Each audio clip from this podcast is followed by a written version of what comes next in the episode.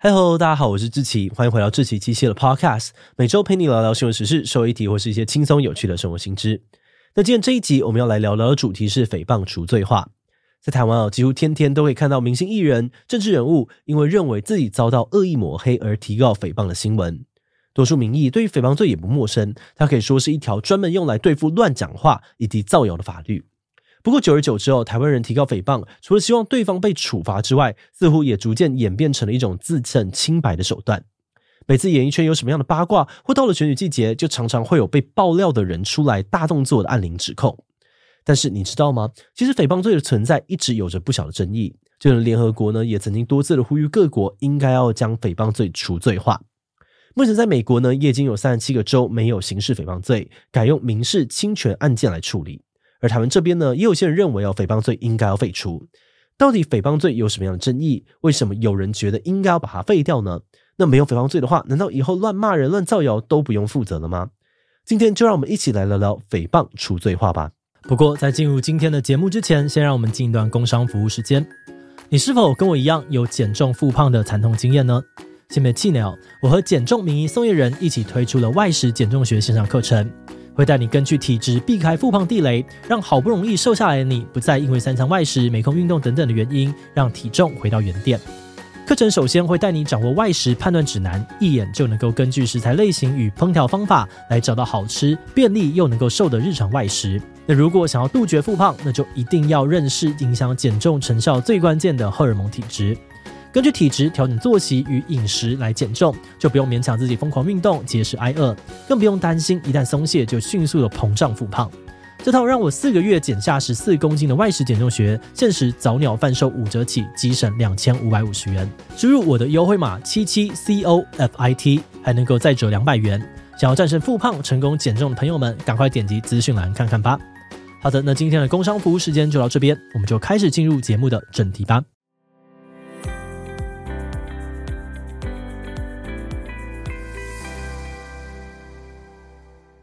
在开始讨论诽谤罪的存废争议之前呢，我们可以先来看看法律是怎么定义的。根据刑法哦，台湾有两种妨碍名誉的罪责，一个呢是公然侮辱罪，另外一个就是诽谤罪。所谓的诽谤罪哦，就是指散布消息诋毁别人名誉的行为。那当然并不是讲别人坏话就会犯罪。一般来说呢，要构成诽谤罪哦，必须要满足几个要件。首先是当事人要故意的透过散布某个消息来让对方在社会上面的评价变低。而另外是他散布的这个消息要明确的指涉到某个具体的情况，而不能是空泛的批评或者是谩骂。所以像是骂别人笨啦，或是标别人三字经，都不算是构成诽谤罪，而是涉及到公然侮辱罪。但是指控别人偷东西或者私生活不检点等等，就有可能触犯诽谤罪。不过为了避免处罚的范围太广哦，台湾的诽谤罪当中呢，也有所谓的不罚条款。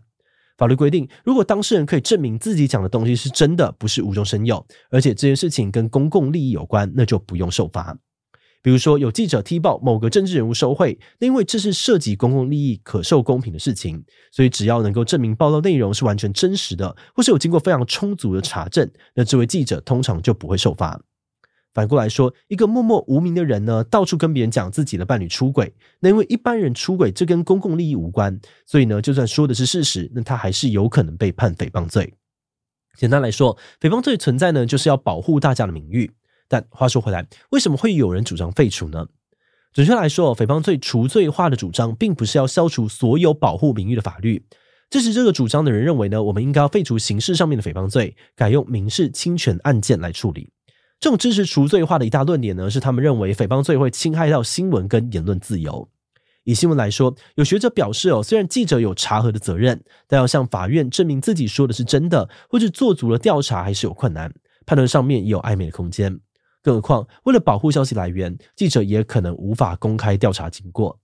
那就算最后被判无罪好了，也还是要花一堆的时间跟金钱打官司。所以考量到这些哦，记者可能就会因为怕被告诽谤而绑手绑脚，即便掌握了一些消息，也不敢爆出来。像之前英国《金融时报》的记者，就因为报道旺旺中时集团旗下的媒体可能遭到了中国国台办操控，而被旺中集团告诽谤。那虽然后来旺中撤告了，但来回奔波法院啊，跟面对诉讼的过程的压力，也让当事记者身心俱疲。美国国务院的各国人权报告就引用这个案例，说明台湾的记者可能会因为报道新闻而被告，因此把台湾保有诽谤罪这件事情列为人权隐忧。此外呢，也有人担心有诽谤罪可能被政府滥用，拿来惩罚对于自己不利的言论，或者也可能沦为加害者施压、晋升受害者的工具。比如 MeToo 运动当中呢，就有出面指控的受害者被加害者告诽谤，那这就可能导致其他的受害者更不敢也不愿意出面。好的，那其实针对诽谤罪是否侵害言论自由的争议，也曾经有人申请释宪，让大法官做出判断。台湾有过两起诽谤罪的释宪案，第一次呢是两千年，第二次则是在二零二三年六月，由大法官判断诽谤罪有没有抵触宪法保障的言论自由。那先讲结论哦，这两次的判决结果呢，大法官们都判定诽谤罪合宪，认为保障言论自由跟个人名誉未必会互相抵触。但同时，为了避免诽谤罪真的侵害到言论自由，他们在释字当中也都进一步的限缩了诽谤罪处罚的范围。也就是说，在释宪以前呢，诽谤罪会比较严格，必须要符合真实抗辩原则才可以不罚。这个原则的意思是说呢，被告必须要自己证明他所说的内容是真实的，才不用受罚。但到底怎样的证据才足够证明这个是真实的？这个方法跟门槛一直都很模糊。于是，在两千年的大法官的释宪确立了合理查证原则。也就是前面提到了，只要被告能够证明自己在好好查证之后有充足的理由相信自己说的事情是真的，就可以不受处罚。而到了今年，大法官又再度的限缩了处罚的范围。这次提出的概念呢，被称作是真实恶意原则，意思是说呢，被告必须要是带着恶意去散布谣言才会受罚。具体状况包含了明明知道诽谤内容是假的，还是刻意的说谎造谣，或是根本没有查证就轻率的重伤别人。那相反的，如果你有经过基础的查证，也不知道诽谤内容是假的，那就算引用到了不实资讯，也可以不受罚。嗯，不过除了言论自由的争议之外哦，支持除罪化的人还有另外一个论点，就是认为诽谤罪会导致司法资源被大量的滥用。根据统计，近十年来呢，提告诽谤罪的案件增加了大概一倍，它其中却有高达七十二 percent 的案件最后没有被起诉，远高于所有刑事案件平均的三十七 percent。而且诽谤罪算轻罪，就算真的起诉，绝大多数也只是罚钱而已。那有些人就认为哦，诽谤罪的提告量越来越大，让检警啊、司法单位要花大量力气来侦查跟审理，但最后构成犯罪的案件却很少，也不是什么重大刑案，效益实在很低。此外呢，在不起诉的案件当中，大约有三分之一是撤告，或是超过了可以提告的时限，却还是提出告诉。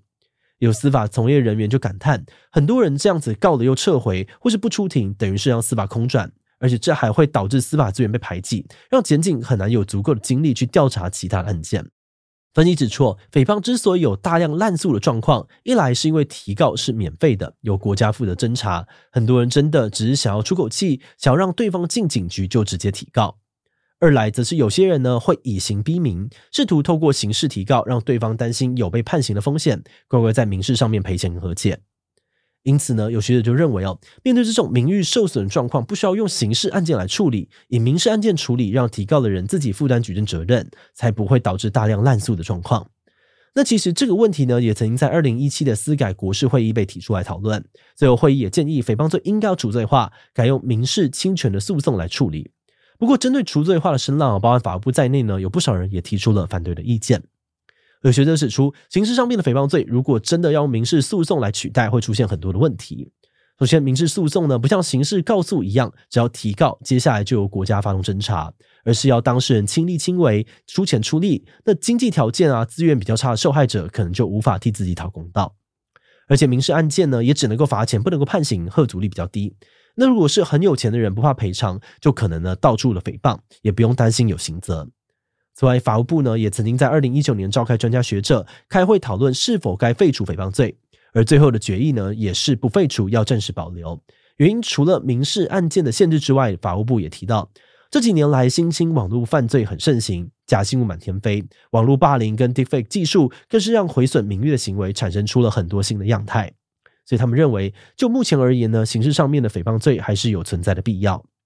那有些人也指出，跟台湾邻近的国家不仅有相关的刑罚，日本近年更为了因应新形态的犯罪特别修法，对网络上面的侮辱啊、诽谤加重处罚，甚至在去年的两起案件当中，骂 VTuber 的虚拟形象也被认定是诽谤。支持保留诽谤罪的人认为，哦，这显示出如何控管网络的言论是各国都在面对的难题，而专门的法规要推动也需要一定的时间。所以他们认为呢，至少在现在这个阶段，能够管到网络言论的诽谤罪，还是不太适合废除的。节目的最后，也想来聊聊我们制作这集的想法。我们觉得诽谤罪除罪化的议题呢，乍看之下只是言论自由跟名誉权的冲突，废除是为了保障言论自由，而不废除是为了保障名誉权。但在仔细探究之后，事情好像又没有这么的简单。